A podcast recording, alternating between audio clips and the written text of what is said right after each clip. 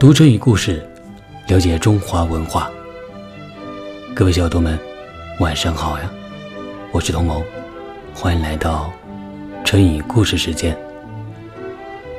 今天给你分享这个成语故事呢，想必各位小耳朵们都听说过，它叫做“东施效颦”。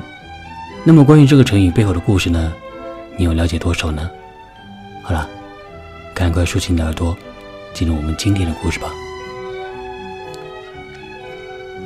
话说呢，春秋时候，越国有个名叫西施的姑娘，她非常的漂亮、美丽，一举一动也很动人。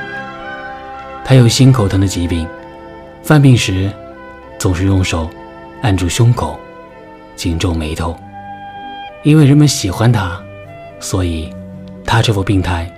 在人们眼里，也妩媚可爱，楚楚动人。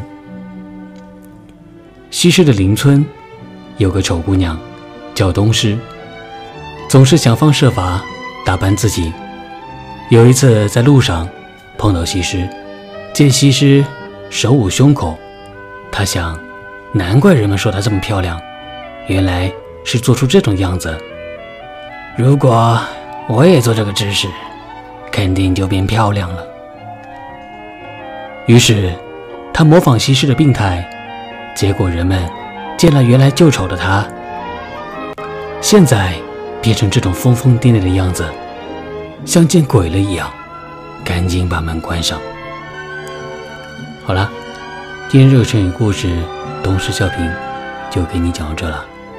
这个故事告诉我们一个道理：每个人身上都有自己的特点。要善于运用和发掘它，因为它是你身上独一无二的品质，是谁都模仿学习不了的。我是童谋，感谢聆听，我们下期再见。